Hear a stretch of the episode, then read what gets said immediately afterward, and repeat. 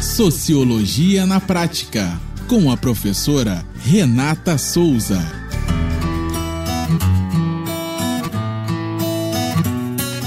Olá, pessoas. Eu sou a professora Renata Souza e esse é mais um podcast do Sociologia na Prática. A nossa reflexão sociológica de hoje dá continuidade ao selo editorial Sociologia na Prática. O selo tem por objetivo incentivar outras mulheres a se empoderarem na escrita ou escreverem para se empoderar. Também escrever sobre o mundo a partir de suas perspectivas, suas dores e principalmente questionar o status quo através das palavras. A nossa convidada de hoje é Aline Portilho. Aline Portilho é produtora cultural, mestre e doutora em História Política e Bens Culturais pela FGV, servidora do Instituto Federal Fluminense e coordenadora de projetos de extensão e pesquisa sobre memória, patrimônio cultural e políticas culturais, e autora do blog Culturalha. Olá, pessoal! Estou aqui a convite da professora Renata Souza e esse é mais um podcast do selo Sociologia na Prática. Muito obrigada pelo convite.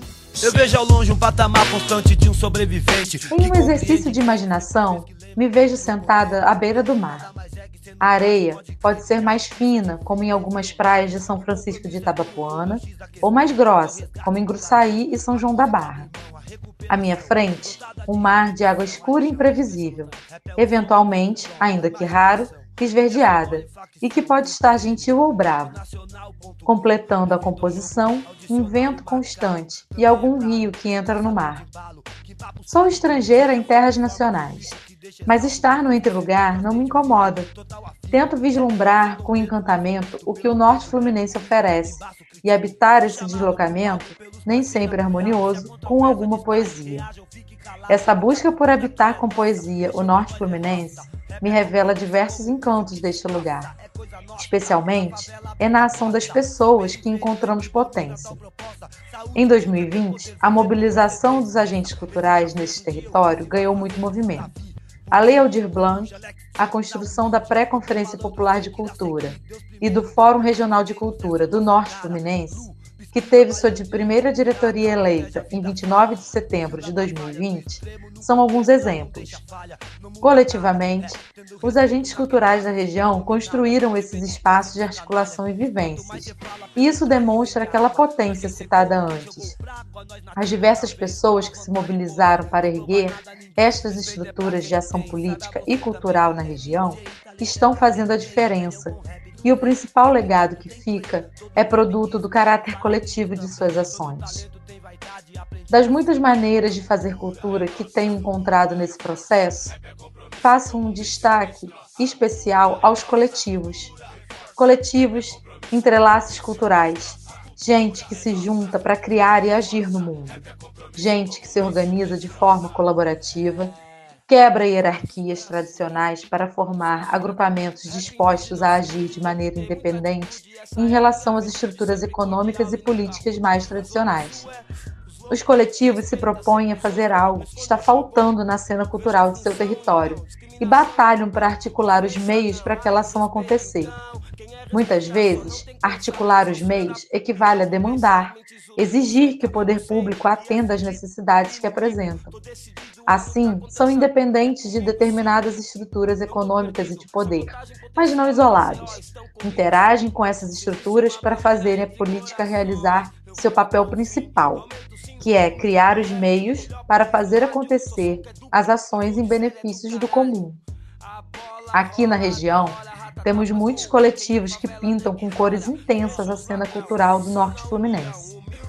Pelas redes sociais, podemos ter uma ideia de seus propósitos, suas motivações, seus encantamentos.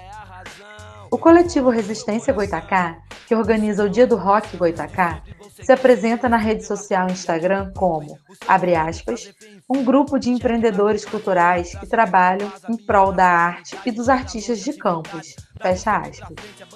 O Circuito Centro Vivo é, abre aspas, um coletivo que tem como objetivo incentivar a ocupação do centro urbano com arte e cultura, fecha aspas. As POC, que ocupam com poesia a cidade, se definem como, abre aspas, coletivo construtor de espaços de empoderamento e discussão LGBTQ+, em campos dos Goitacazes. Para pensar, ouvir e criar resistência, nos permitindo sentir. Fecha aspas. Tem também o coletivo artístico Saravá, abre aspas, Laboratório de Estudos sobre Performance, Teatro, Educação e Relações Étnico-Raciais, fecha aspas. Em Macaé, o Rap da Ponte é, abre aspas, um movimento coletivo que fomenta a cultura urbana com arte, entretenimento e solidariedade, agindo como ferramenta de transformação social. Fecha aspas. São muitos os temas, as pessoas, os objetivos. Ficamos aqui apenas com alguns exemplos para refletir sobre essa diversidade encantadora e aguardando com ansiedade pelo dia que poderemos encontrar esses coletivos presencialmente em suas ações. Mobilização e ocupação da cidade são termos que surgem muito nas definições dos coletivos. Retomando a imagem do início, entre as paisagens compostas por ventos, praias de areia grossa e fina, sossegadas ou agitadas, rios que atravessam campos que avançam para o mar, nada disso seria completo não fosse a ação dos sujeitos que esta terra habitam, que faz florescer a cultura do norte fluminense. Para pensar e produzir as políticas culturais entre estruturas formais e poderes estabelecidos, podemos ouvir o soprar dos rumores que produzem os coletivos culturais. Eles nos apontam o melhor lugar e mais interessante para as políticas culturais da região.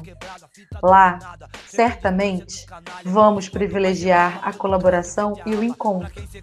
Vamos exercitando isso por aqui também, valorizando e agradecendo cada colaboração que recebemos, sem a qual o trabalho sequer existiria.